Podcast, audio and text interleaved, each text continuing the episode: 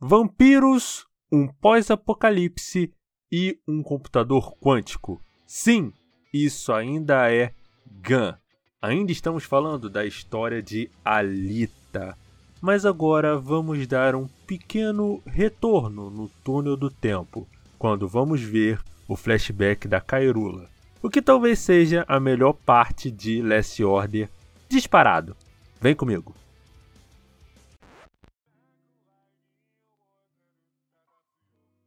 Olá pessoas, aqui mais uma vez é o Nash gravando mais um episódio dessa série quase interminável sobre esse mangá que eu amo de paixão. E só fazendo um aviso bem rápido, aquele aviso de sempre, que agora eu vou fazer no começo do podcast e não no final. Segue a gente no Instagram e TikTok, arroba Entremídiaspodcast, que a gente vira e mexe e tá lançando conteúdo novo lá. E com a gente, quero dizer só eu mesmo, né? Porque os convidados, eles são convidados especiais que aparecem só quando a gente está gravando o podcast em grupo. Mas passa lá na DM, manda um olá e tudo mais que eu vou estar tá atendendo você, principalmente no Instagram. E lançamos episódios novos todas as sextas-feiras ao meio-dia nos agregadores de áudio, Anchor, Spotify e todas as sextas-feiras às 8 horas da noite em radiojhero.com com. Acesse lá que tem artigos de vários tipos, cultura pop, geek, J-rock e tudo mais. Saindo do jabá e indo para a nossa história principal, cara, é, como eu falei lá no começo, eu acredito que essa parte do flashback da Kairula é possivelmente a melhor parte de, de Gun Last Order inteiro, em termos de como você vai contar a história sabe? Porque Gun, principalmente o Last Order, Last Order, né? Ele toma um caminho que ele bate num teto em termos de qualidade e ele se torna menos uma coisa que é indiscutivelmente boa, que eu sempre, que eu sempre gosto de definir uma coisa bem clara. Existem coisas que, no meu entender, são boas independentemente de, de qualquer opinião, tá ligado? Que são indiscutivelmente bem escritas, bem dirigidas, bem roteirizadas, atuadas, e tem temas muito bem trabalhados, e tem as coisas que eu gosto, mesmo com todos os defeitos que elas têm.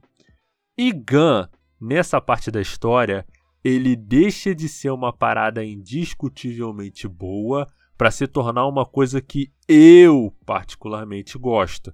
E durante o podcast eu vou estar explicando melhor por quê. Mas fazendo uma recapitulação básica, você que está nos escutando já há muito e muito tempo, temos o seguinte: seguinte situação.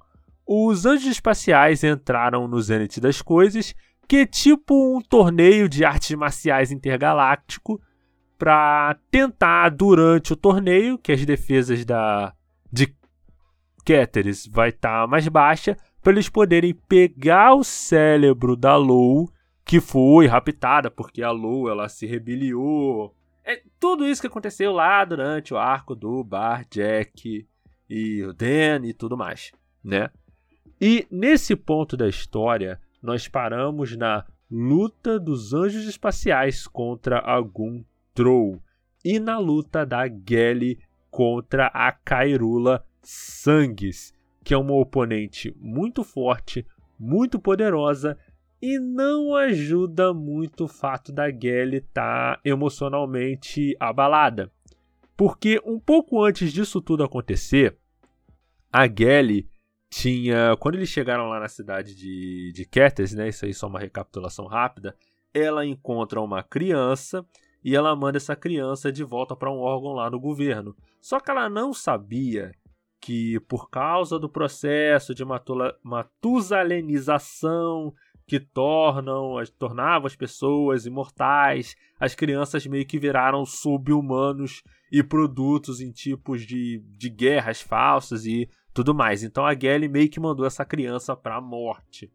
E quando a Gelly vai encarar um daqueles esquadrões de guerra, ela encontra com o Coronel Payne, a Gelly mata o Coronel Payne, mas ele continua povoando a mente dela em forma de ilusões, porque, querendo ou não, isso meio que acaba pesando muito na culpa na mente da, da Gelly.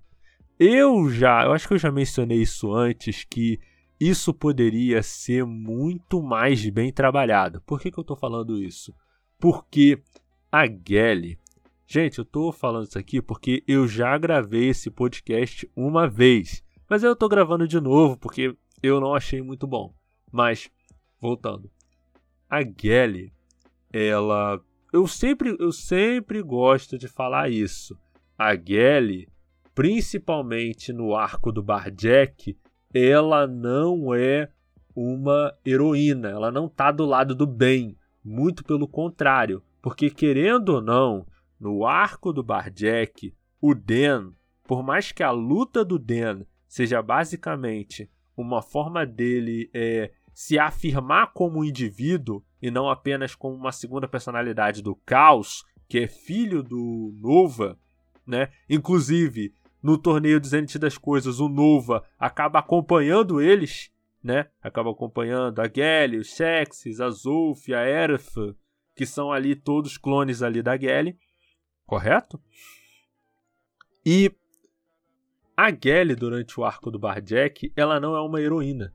No caso, ela está trabalhando para Salem, impedindo e sufocando a rebelião do Barjack, liderada pelo Den, que eles estavam basicamente se rebeliando contra Salem, que tratava eles com um punho de ferro, certo?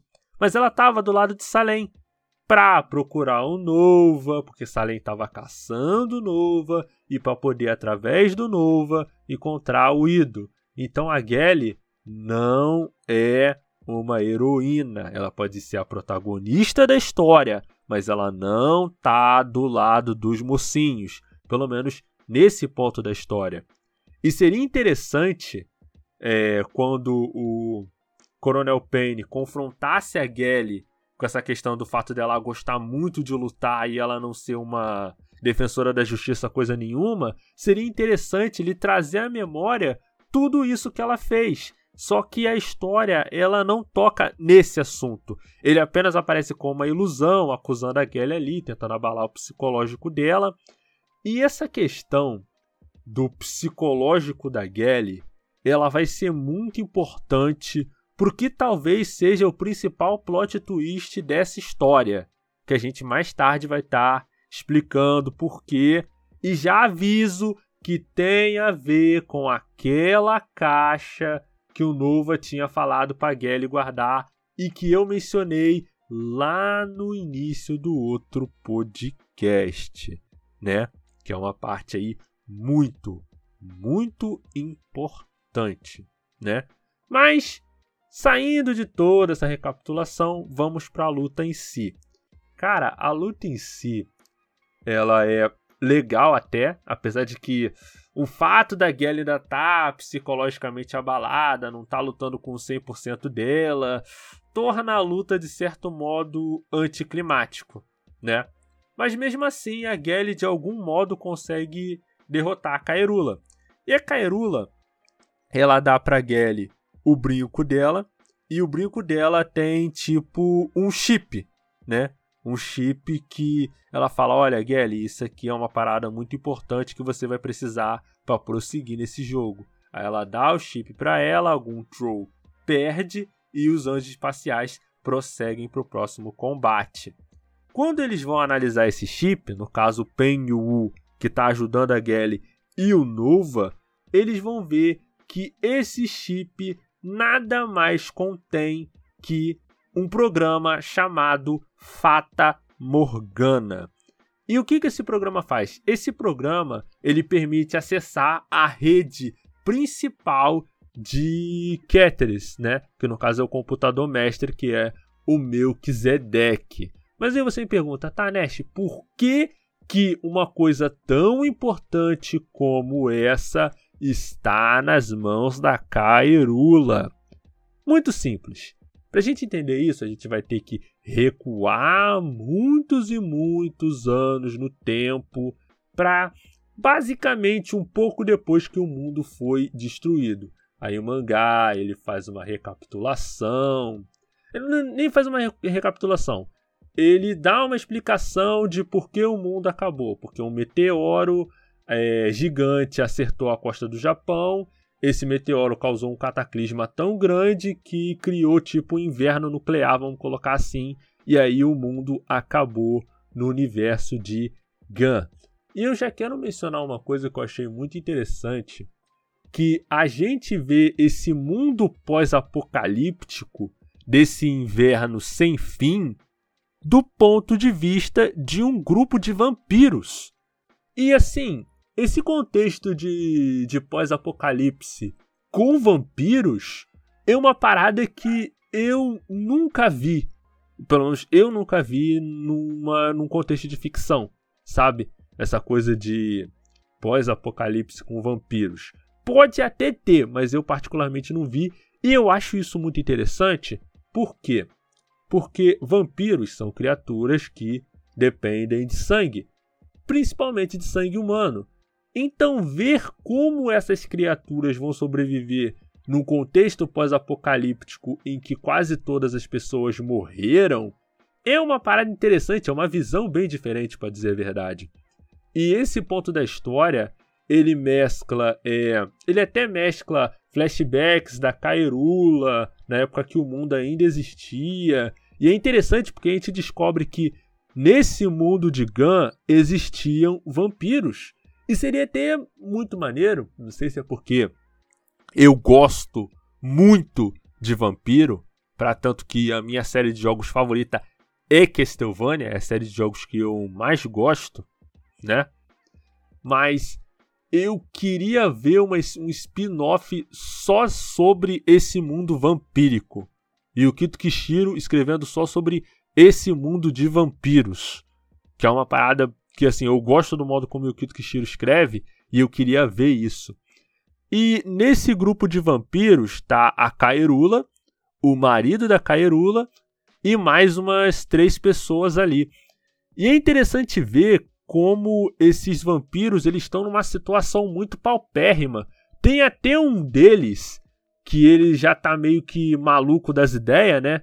Que eu acho que ele até foi. Eu não lembro se ele se ele enlouqueceu por causa do que aconteceu com a filha dele ou se é porque ele comeu carne de algum animal mutante. Mas aí ele carrega uma boneca o tempo todo e ele fala que ele quer dar pra filha dele. Só que aí um dos, um dos outros vampiros fala assim: Cara, ele tá maluco, a filha dele já morreu já faz muito, muito tempo. Sabe? E o grupo da Kairula encontra o grupo de. um grupo, um agrupamento de humanos. Que eles estavam vivendo ali numa aldeia. E nisso eles sofrem um. Eu acho que não foi nem um, um agrupamento de humanos. Eu creio que o grupo da Kairula tinha sido atacado por um por algum bicho mutante e aí o pessoal do agrupamento de humanos conseguiu é pegar, encontrar a Kairula e tratar dela.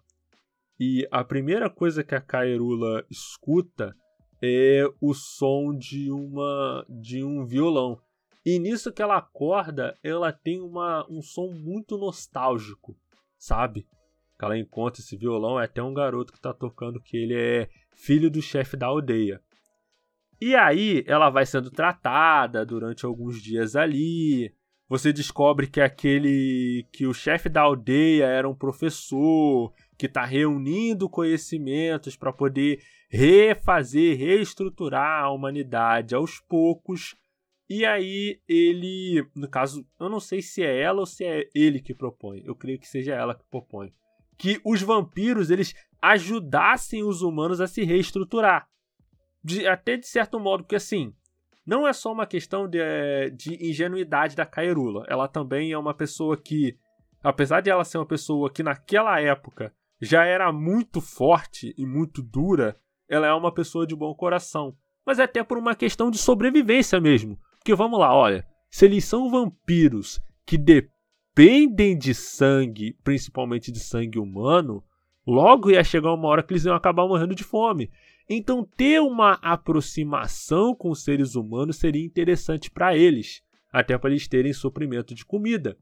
Porque o sangue eles não não precisariam matar humanos para poder consumir o sangue. Eles poderiam pegar uma bolsinha de sangue ali e ir vivendo e tal. Nem precisaria rolar morte exatamente. Então ela conversa com o marido dela e a gente já percebe que ele é um vampiro mais experiente que a Kairula, né? Ele é mais experiente que ela.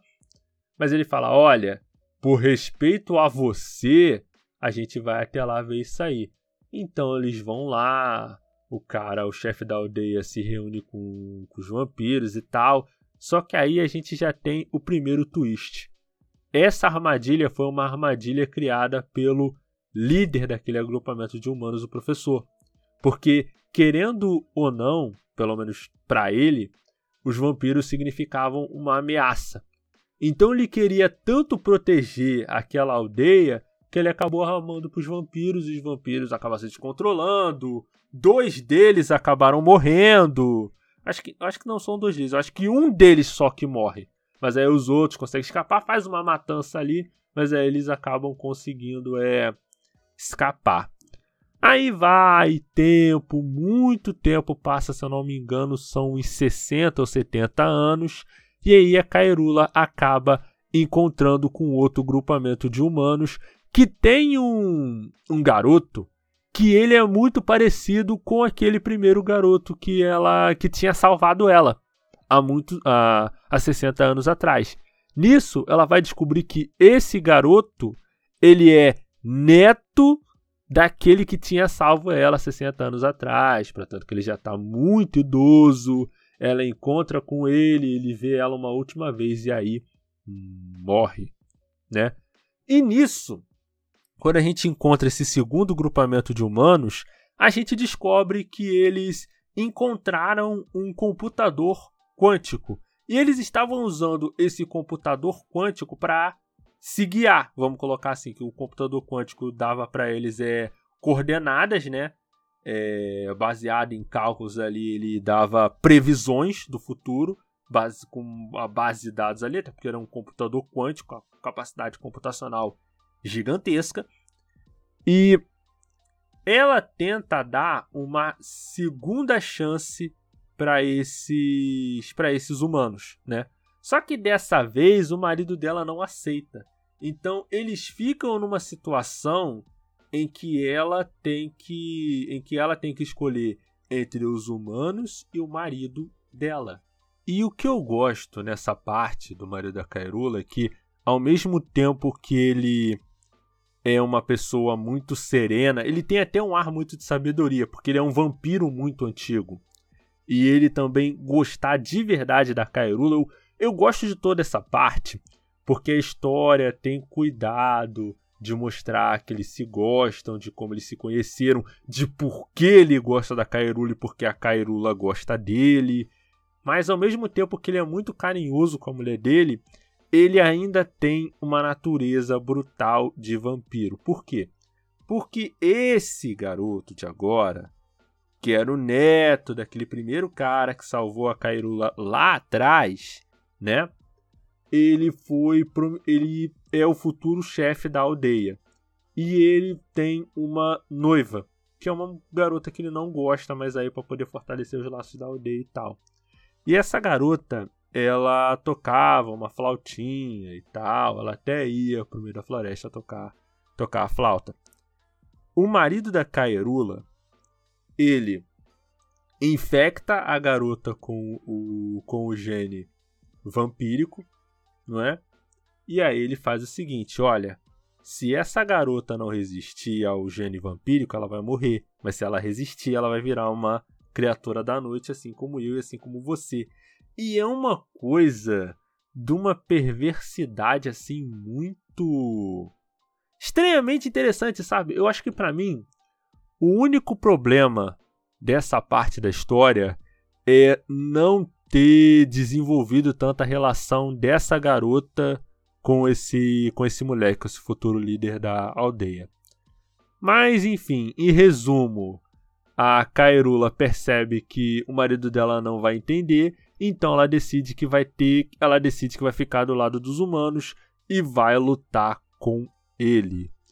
E é uma luta interessante até, a gente descobre sobre como os poderes dos vampiros funcionam, que tem uma coisa que no caso nesse mundo de vampiros tem um primeiro despertar, que é quando você vai despertar os poderes de seus poderes de vampiro, sendo que você, quando na, na medida que você vai ficando um vampiro mais velho, você pode acabar adquirindo um segundo despertar que vai é, te dar habilidades latentes muito específicas, né? Dependendo de quanto tempo você vive, de quanto sangue você absorve. E é uma luta, é uma luta interessante, acaba com ambos, é, ambos meio que morrendo. É até muito maneiro, porque assim, esses vampiros eles seguem uma forma mais ou menos parecida com a fórmula clássica. Se eles tomarem raios de sol, eles morrem. E aí, o tempo, ele de... não é nenhuma coisa de repente. Eu tenho para mim que o computador quântico ele tinha previsto que em algum momento o tempo ia abrir. Que no caso eles estavam no inverno, inverno nuclear, então era aquele breu direto do céu cercado por nuvens. Mas aí o computador quântico tinha dito que em algum momento o céu ia começar a se abrir. E quando isso acontecesse, que a humanidade ia começar a se desenvolver sem parar. E isso acabou acontecendo no final da luta entre a Kairula e o marido dela, que a gente vai acabar descobrindo que é ninguém mais, ninguém menos que o Vlad Tepes III, vulgo Conde Drácula, né? Por isso que eu fiz tanto suspense, por isso que eu falava marido da Cairula, marido da Cairula, marido da Cairula, por causa disso. E é até, interess... e é até interessante que assim, que é um flashback de poucas páginas, mas é interessante a motivação dele de por que ele tem tanta desconfiança assim da humanidade. E ele ainda assim ter confiado tanto na Cairula. E aí, quando a Cairula estava prestes a morrer, o, o chefe da aldeia, que no caso é, é esse garoto, né? Ele pede: olha, você vai fazer o seguinte: cobre o corpo da Cairula, para ela poder não tomar os raios de sol e não morrer. E isso é um, isso é um ato muito, muito interessante, porque mostra que eles têm a Cairula como um tipo de, de heroína, vamos colocar assim. Aí eles pegam, aí criam todo um, um, um templo, não, eles criam um mausoléu ao redor da Cairula Aí se passam mais ou menos, se eu não me engano, quase 100 anos. Aí ali, quando um grupo de um grupo de arqueólogos vai ir até aquela tumba para descobrir o que tem lá, porque no caso, nesse meio tempo a humanidade se desenvolveu muito, muito rápido, porque eles tinham um computador quântico para ajudar eles, né? É, cedendo ali previsões e cálculos baseados nos dados que ele ia recebendo. E guardem bem essa questão do computador quântico, porque ela vai ser muito importante mais lá na frente. A Caerula, ela acaba, eles acabam abrindo a tumba da Caerula, a Caerula acaba matando esses caras, absorvendo o sangue deles, e nisso que ela absorve o sangue deles, ela acaba adquirindo o segundo despertar igual o igual o marido dela tinha. Só que nesse despertar, ela consegue. É, os reflexos dela ficam muito, muito rápidos. Então, as habilidades de luta dela, que já eram muito fortes, elas vão para um outro nível. Elas vão para um outro patamar. Então, ela, ela sai dessa tumba, acaba vendo que a aldeia onde, onde aquele grupamento de humanos estava se torna uma grande cidade, com o líder, com aquele, é, com aquele garoto, que no caso, se eu não me engano, o nome dele é Jonas ou Joseph. Era um desses dois nomes aí. E ela, na medida que ela vai indo para aquela, aquela aldeia, ela vai criando é, discípulos que mais tarde vão se tornar os maiores mestres de arte marcial com ciborgues no, no universo, que são alunos dela. E ela percebe que por mais que essa, essa cidade ela tenha se desenvolvido muito, é aquele líder, né, o Joseph, ele estava sendo muito questionado conforme o tempo passava, porque querendo ou não, ele tinha um pulso muito, muito firme, né, nas decisões que ele tomava. Era, um, era uma coisa ditatorial? Sim, mas a gente tem que entender também que eles, por mais que a humanidade estivesse começando a se desenvolver, eles ainda estavam numa situação quase pós-apocalíptica. Então ele tinha que de alguma forma manter a ordem ali. A Caerula, entendendo isso de certo modo, ela acaba começando a agir nas sombras para poder calar qualquer opositor que tivesse contra ele. Só que chegou num ponto, num tal ponto, que aquela sociedade estava tão caótica que ela falou: não, olha, isso aqui já deu o que tinha que dar, eu vou confrontar o Joseph para ver o que está acontecendo. E quando ela vai confrontar o Joseph, ela vê que ele já está velho, que ele já está envelhecido, porque já tinha se passado muito, muito tempo. E o Joseph ele fala: Olha, o meu plano não é parar aqui. O meu plano é ir além, fazer uma cidade é, acima dessa cidade, um, um, uma torre é uma torre interplanetária não, cara, é uma torre espacial, certo? Que ele pretende fazer, que ele ia fazer uma outra cidade mais tecnologicamente avançada ainda que aquela que elas estavam ali. E se você está acompanhando o podcast desde o começo, vocês sabem que essa cidade mais tarde vai ser a Sucatópole e a cidade que ele vai construir acima das nuvens mais tarde vai ser Salem. E ele fala que não, ele acredita no que ele está tentando fazer, ele está fazendo tudo que ele julga ser o certo para tentar salvar a humanidade. E aí entra um pouco um ponto interessante que aí ele vai começar a falar sobre o computador quântico. Porque nos estudos que eles fizeram, é, que, ele, que ele fez do computador quântico, ele percebe que por mais que o computador ele previsse o futuro com 100% de certeza, então teoricamente existiria um destino, ele acaba descobrindo que o computador quântico ele acaba reagindo aos pensamentos, sensações e sentimentos das pessoas que estão ao redor dele. Então, se ele está ao redor de pessoas que são é, que são boas, ele vai gerar um futuro bom. Se ele está ao redor de pessoas que são gananciosas, que são perversas, ele vai pautar um futuro. Ele meio, meio que de certo modo, o futuro que o computador quântico prevê é baseado nas sensações e pensamentos que ele vai absorvendo das pessoas ao redor. Isso é maneiro porque é uma forma meio que metafísica de você lidar com a tecnologia. Uma coisa que eu gosto muito na visão que o Kito Kishiro dá dessa história. Porque, ao mesmo tempo que é uma ficção científica muito bruta, muito. Bruta não, bruta não é bem a palavra. É, ficção científica muito pesada. Você tem esse aspecto ao mesmo tempo muito metafísico e fantasioso, sabe? Da ficção científica. Então ele chega e fala, o, o Joseph ele fala, olha, eu tenho certeza absoluta da minha, das minhas convicções do que eu pretendo fazer. Mas eu respeito muito você, não só por todos os sacrifícios que você fez, mas também pela história que você já tem com a minha família. Então, ele faz o seguinte: ele passa para Cairula uma chave de acesso, que é a Fata Morgana, e fala assim: Cairula, você é a pessoa, possivelmente, é a pessoa mais forte do universo. A única pessoa que poderia impedir a humanidade caso essa tivesse rumando para a própria destruição seria você. Então eu vou te dar essa chave, que é a Fata Morgana, e você vai ficar com ela. E no momento em que você perceber que a humanidade está perdendo o seu rumo, você vai usar essa chave para impedir isso de acontecer, para fazer o que você vai julgar ser o certo, porque eu acredito no seu julgamento. E aí o tempo passa, ela acaba afundando algum troll e tal e tudo mais.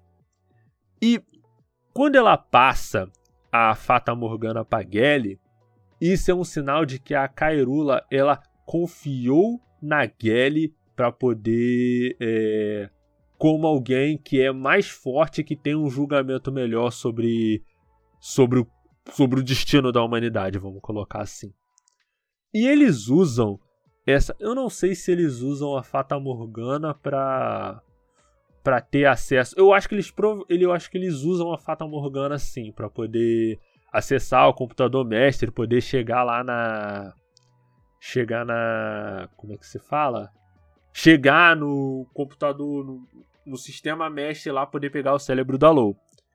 E enquanto tudo isso está acontecendo, os anjos espaciais eles estão lutando, eles prosseguem para a próxima luta que eles vão ter lá, que é tipo um circo é, dos horrores lá do, do, espaço, né? É circo dos horrores do espaço, é é, é, é cara. Gun tem, tem dessas, é ficção científica maluca, né? E uma coisa que eu já falei que eu gosto muito desse desse arco, que é basicamente um arco de torneio, que o objetivo inicial deles não é ganhar o torneio, que torna isso esse, esse início interessante. O objetivo deles é chegar no computador central para poder pegar de volta o cérebro da Lou. Tudo que aconteceu lá no GAN original, certo? E Cara, o, em paralelo a tudo isso, você tem a Gelly recobrando as memórias dela, porque a Gelly está recuperando as memórias dela aos poucos.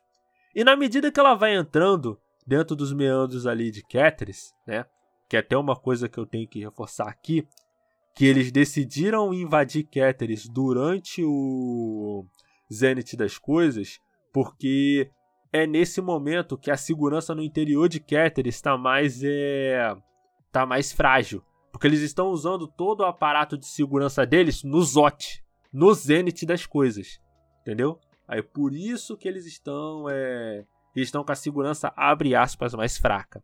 E na medida que a Gelly vai invadindo os meandros dali de dentro do dali de dentro de Keteris, ela vai meio que tendo flashbacks e esses flashbacks é tipo como se ela tivesse vendo uma, vendo uma, uma miragem dela mesmo que ela já invadiu aquele lugar antes para fazer uma outra coisa. Ela vai vendo miragens dela e quando ela vai vendo aquela visão, ela vai vendo uma outra versão dela e é uma versão muito mais brutal, muito mais é, muito mais fria dela e ela não entende, tá, eu invadi isso aqui por quê? Eu sei para onde tá indo esse caminho, mas eu não sei o que eu tinha feito antes. E aí, quando eles chegam numa parte lá de Ketes, isso aí já é um já é um outro problema. Eu falei, essa, como eu já falei antes, essa parte de Gun, ela se torna menos uma coisa excelente, ótima e mais uma coisa que eu gosto que eu me amarro, porque vocês sabem que eu gosto de arte marcial e ficção científica. Então, se tem os dois, eu vou amar, obviamente. Vou adorar, obviamente. E aí, nessa parte, ela acaba ela acaba encontrando uma pessoa que está fazendo a segurança daquela região ali, e aquela pessoa convenientemente é outro usuário do Panzerkunst que, que treinou a Gelly, que foi instrutor dela e sabe de tudo o que aconteceu. Eu, particularmente, acho isso uma saída conveniente do ponto de vista de roteiro, para poder explicar o passado da Gelly e tudo mais. Aí ele chega e fala: Olha, você foi mandada para a Terra como uma punição, porque por causa de um erro que você fez durante uma coisa lá de uma treta política, causa de um erro da Gelly, 500 mil pessoas morreram. Aí ela fica confusa, mas fula também. Ela luta com o cara, o cara usa mil artimanhas diferentes. Tá e, e, é aquele cara que é aquele padrão de, cap, de, de capanga mau caráter, tá ligado? Que trapaceia. Ele até tem um estilo que parece meio de um camaleão, tá ligado? Porque ele tem, ele tem dedos muito grandes. Aí ele tem uma técnica específica que ele consegue soltar, é, soltar mini bombas do, dos dedos dele e tal, que são tipo bombas de contato. Mas aí a Gelly consegue é, derrotar ele. E aí, eles chegam até o local onde está o cérebro da Lou. E lembra do que eu falei com vocês lá no início do outro podcast? Que o Nova ele tinha separado uma caixa, certo?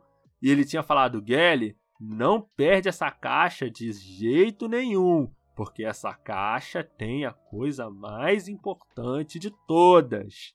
Aí a Gelly até brinca, pô, se for pudim eu vou acabar com você, porque o Nuva, ele é um mega de um vilão, mas ele curte pudim. Então, pelo menos bom gosto ele tem. E aí quando a Gelly ela vai finalmente abrir essa caixa, ela vai ver que é um cérebro, né? E aí ela até pensou assim: ah, provavelmente deve ser um cérebro que a gente vai trocar aqui pelo Dalou e tal, e tudo mais. Só que aí, e aí vem o grande plot twist da do, do Gun Last Order. Que o Nova, ele vai revelar que esse cérebro que tá ali na naquela caixa não é o cérebro de uma pessoa aleatória qualquer. É o cérebro da Gelly. E você pensa, pô, Nash, tá, mas isso aí é grande por quê? Porque lá no início da história, tinha-se do início do Last Order, teve toda essa discussão de ah, o que é humano de verdade? Ah, a Gelly se considerava humana, porque por mais que ela tivesse o corpo inteiro cibernético, o cérebro dela ainda era humano, que era uma coisa que ligava ela ao Ido, ao Yugo, ao Folja e todos os amigos que a Gelly arrumou, né? E é até essa coisa que aí tem um contraponto com o pessoal de Salem, que era um pessoal que tinha um corpo perfeito, que não tinha nenhuma modificação, mas o cérebro deles era basicamente um chip. Então, e lembram que quem reconstruiu o corpo da Gelly? o Nova.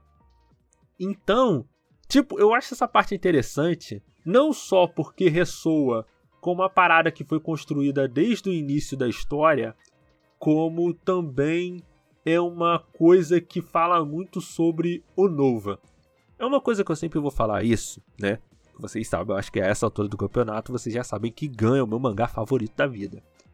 E do mesmo modo que eu acho a Gelly a minha protagonista favorita, eu acho o Nova o meu vilão favorito.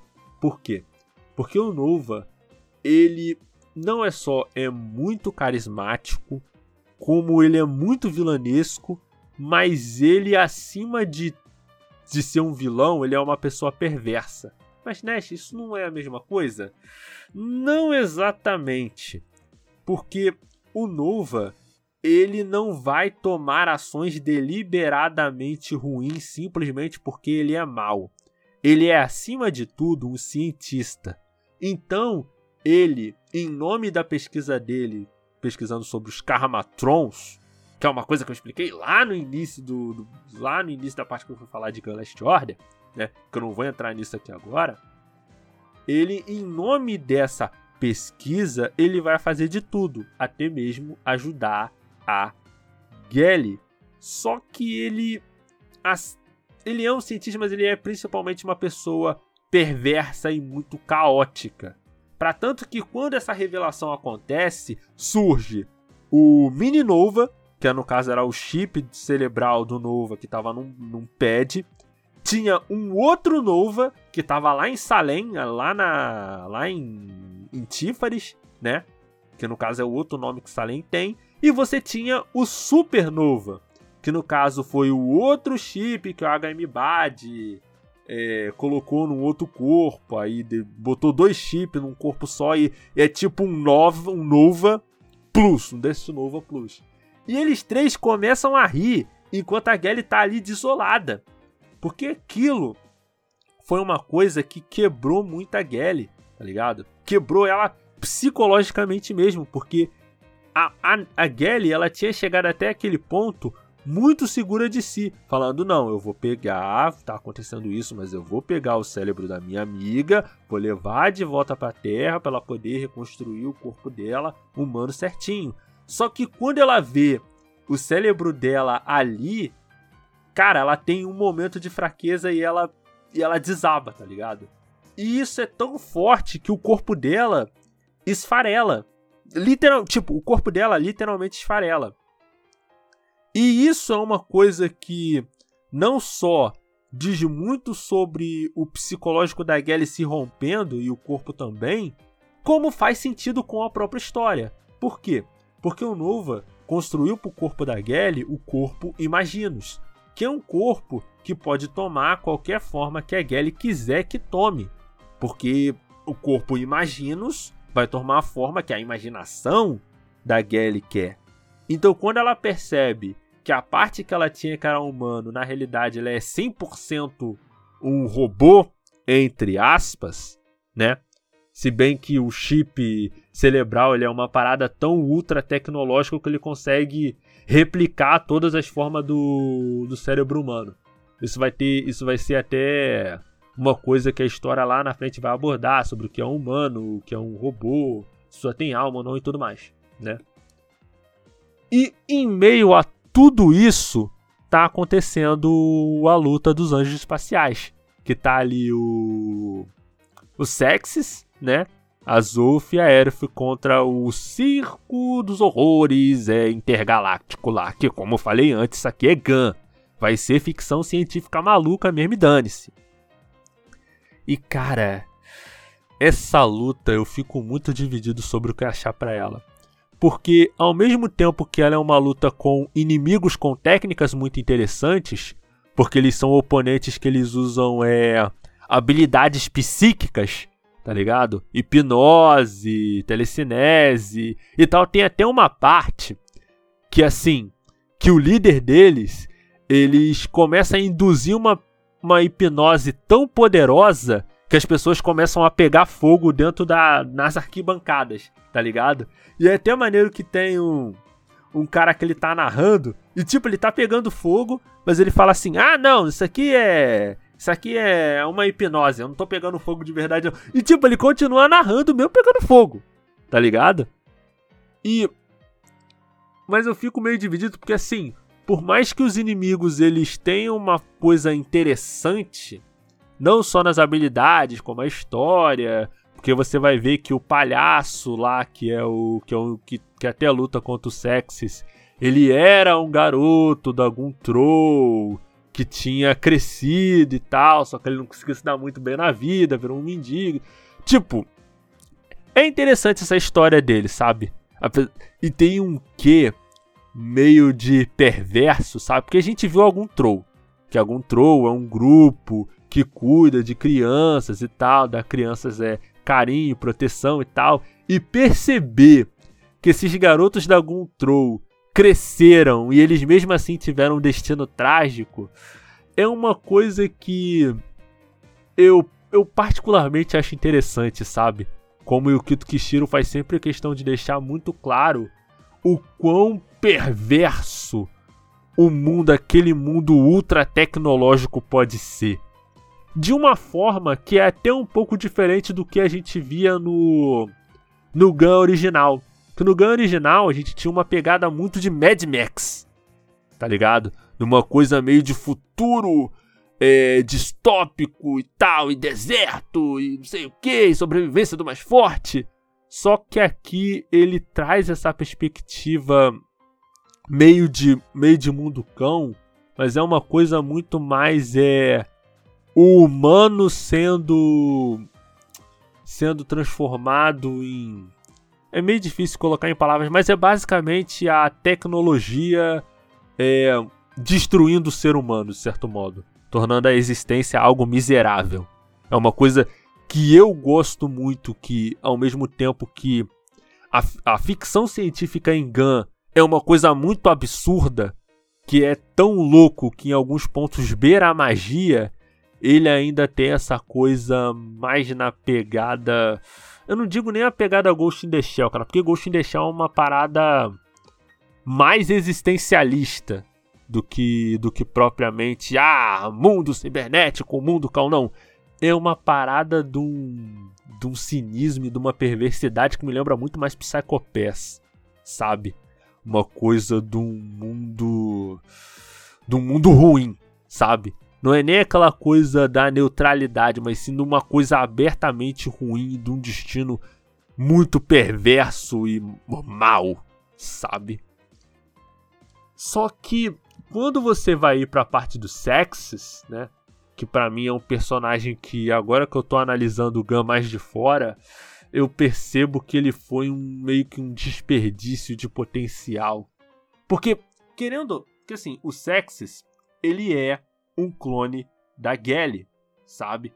Para tanto que ele até descarta as partes femininas porque por mais que ele seja o clone da Gelly, que se considera uma mulher de gênero feminino, o Sexes ele não se considera do sexo feminino, ele se considera um homem. Portanto, que ele, ele é um clone da Gelly, mas ele tem um corpo todo de homem, sabe? É até interessante a gente abordar essa questão de transgênero, mas assim, principalmente o Sexes, ele quer ser principalmente reconhecido não como um mero clone da Gelly, mas sim como um indivíduo à parte, sabe? Alguém que quer botar, fazer a sua marca no mundo. Só que a forma como a história vai trabalhar isso, eu particularmente não gosto tanto. Isso vai ficar mais claro nas, no outro podcast, quando eu vou estar falando da parte que Gully começa a dar uma caída. Uma caída brusca de, de, de qualidade, sabe? E quando a gente vai. Quando a gente vai ver a Gally se desmontando toda e se desfarelando até até cair ou, e teoricamente morrer, a gente não sabe o que acontece com ela. A gente não sabe o que vai acontecer com a personagem, entendeu? E assim, ah, mas Nash, você sabe que ela vai voltar e tal e tudo mais. Tipo, a gente sabe, no fundo a gente sabe que ela vai voltar em em algum momento, sabe? Porque por mais que isso tenha lá no início. Isso é ter um, um, um callback interessante. Porque no segundo capítulo de Gun, o corpo da Gelly já é destruído, sabe? É uma coisa que na primeira vez que eu li Gun, isso me pegou muito de surpresa. Porque você não espera que no capítulo 1 o, o, protagonista vai ganhar o corpo e no capítulo 2 o corpo dele já vai ser destruído. Tipo, não é uma coisa que você espera. Tá ligado? E essa parte foi um callback assim interessante até nesse sentido, né? E aí eles passam para a próxima etapa. O pessoal não sabe o que aconteceu com a com a Gelly, não sabe que o futuro dela é incerto. O, o HM Bad ele tá comemorando porque agora não tem não tem mais a Fata Morgana, não tem mais ninguém para impedir ele. Legal os anjos espaciais vão e enfrentam o time de Júpiter, que é um time formado só por robôs. Eles não são nem ciborgues, eles são 100% robôs. Para tanto que para tanto que eles são tipo uns, ca uns mesmo de, de, de robô. E eles controlam um robô gigante que tá lutando no Zote de lá de Júpiter. Aí eles têm uma eles têm um buraco de minhoca que, que fornece, basicamente fornece energia infinita para eles. E de uma forma que envolve muita ficção científica maluca, o robô, é, o, o sistema que estava cuidando do buraco de minhoca deles é hackeado, né? Hackeado, eles não sabem por quê. E ali a luta, né, com aquele com aquele robô lá gigante lá do grupo dos. Do grupo do, do pessoal de Júpiter contra os anjos espaciais, tava sendo uma luta muito difícil. E aí, tipo, de dentro daquele robô gigante, né? Eu acho que era do tamanho da arena toda do Zot quase. A, daquele robô, uma pessoa surge. E essa pessoa é a Gelly. A Gelly ela ressurge até um painel bonito, porque ela ressurge assim, toda amarrada assim por, fi, por, por filamentos, sabe? Como se fossem ataduras mesmo. E aquelas ataduras formam duas asas. É, é um quadro muito, muito bonito. E demonstra, ah, por isso que é anjo de combate, é por causa disso, é por isso que ela é a Baron Angel Alita, por isso que é o nome do mangá. E o design dela, cara, o podcast tá acabando já.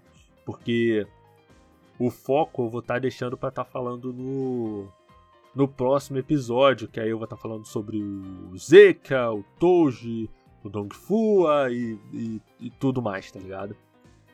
E Cara, esse, essa última coisa que eu vou falar é sobre muito o design que a Gelly toma nesse ponto da história. Porque assim, é um design que eu não consigo. Eu não consigo discernir se ele é um design muito maneiro e muito paia. Por quê? Porque a Gelly, ela acaba ganhando meio que. Não é bem uma armadura, é tipo um sobretudo prateado com e no caso ela tá usando tipo uma uma roupa azul com um sobretudo prateado e uma e umas botas. E aí, só que nas mãos dela, ao invés dela terem simplesmente luvas, são luvas com dedos assim muito grandes, são umas luvas muito grossas, que parecem quase é pata de gato. Mas Nest, por que pata de gato? Porque ela também tem um rabinho também, tá ligado? Que no caso ela até solta ali quando ela, quando ela se desliga daqueles filamentos daquele robô, ele tipo solta e fica tipo um rabinho ali. E essa é uma parada que você, que você pensa, pô, pô, o Yukito Kishiro colocou isso aqui de qualquer maneira? Não exatamente, porque lá no começo da história de Gun, você vai ver que o Ido deu o nome para Gelly de Gelly por causa do gato dele que se chamava Gelly também. E, cara, essa forma, ela é uma forma que, assim, ela parece meio distoante e meio boba, né?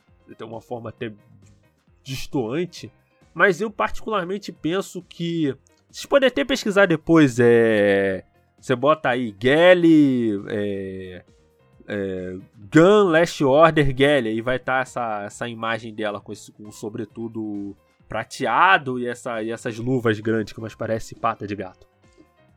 E essa forma ela condiz muito com o comportamento que a Gelly vai ter até o final desse mangá. Por quê?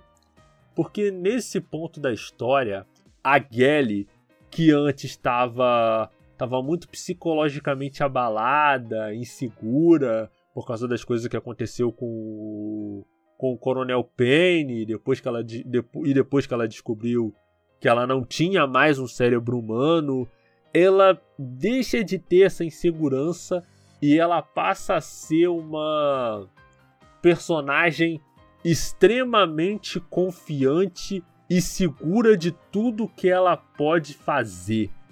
Porque assim, quando a Gelly ela toma essa nova forma, o que que acontece? A Fata Morgana, ela é um chip.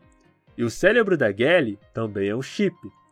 Quando o corpo dela, imaginos, ela se desfez e depois se recompôs, o, a Fata Morgana se fundiu com o cérebro de chip da Gelly e virou tudo uma coisa só. Então a própria Gelly virou a Fata Morgana, que é o que é a chave mestre que você consegue acessar o computador quântico lá gigantesco, que inclusive tem uma personalidade que é chamada de Melquisedeque, né? Inclusive, não só tem esse computador quântico, que nesse ponto da história ele é basicamente um deus cibernético, como tem o computador quântico de lá de Júpiter, que é o Zeus. E tem e isso vai ser importante no próximo episódio do podcast, porque o Zeus e o Melquisedeque vão estabelecer um acordo com a Gelly isso aí, lá no próximo podcast eu vou estar explicando melhor isso aí para vocês.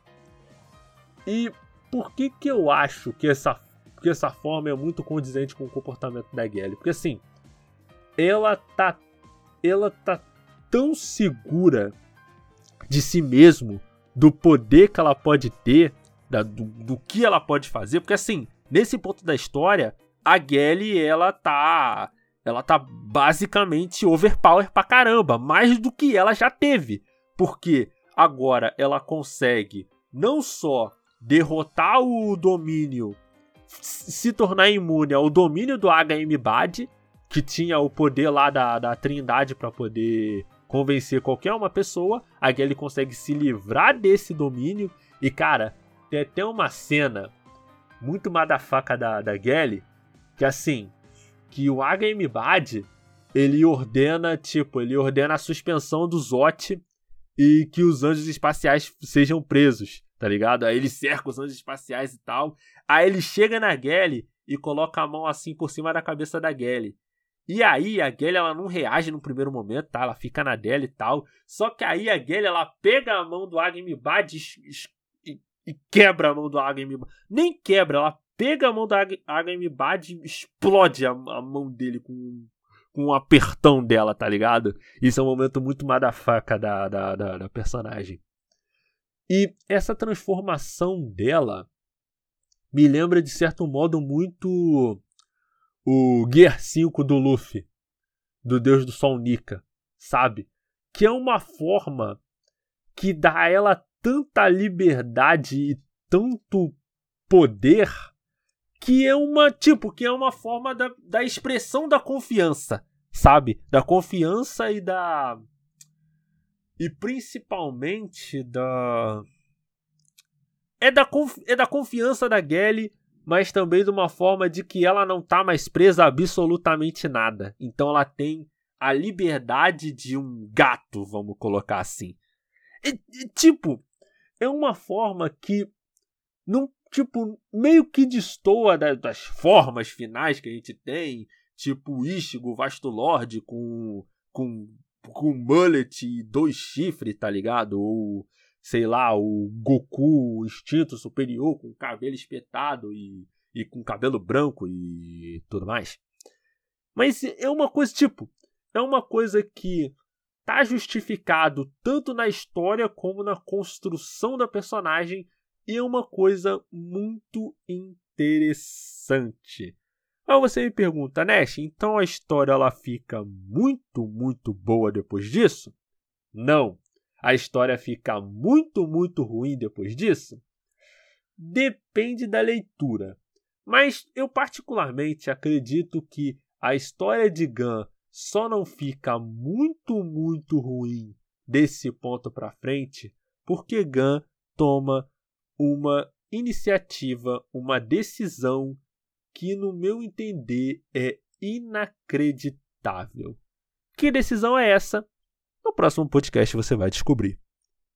E eu agradeço a você que está ouvindo de manhã, de tarde à noite. Como eu disse, nós somos episódio novo do podcast toda sexta-feira, às 8 horas da noite em adjhero.com e todas as sextas-feiras ao meio-dia nos agregadores de áudio Anchor, Spotify e tudo mais. Eu sou o Nash, agradeço a você, meu ouvinte e minha ouvinte. E para todos vocês que estão ouvindo esse podcast, não importa em que data, não importa em que momento de sua vida, a vida longa e próspera. Até a próxima.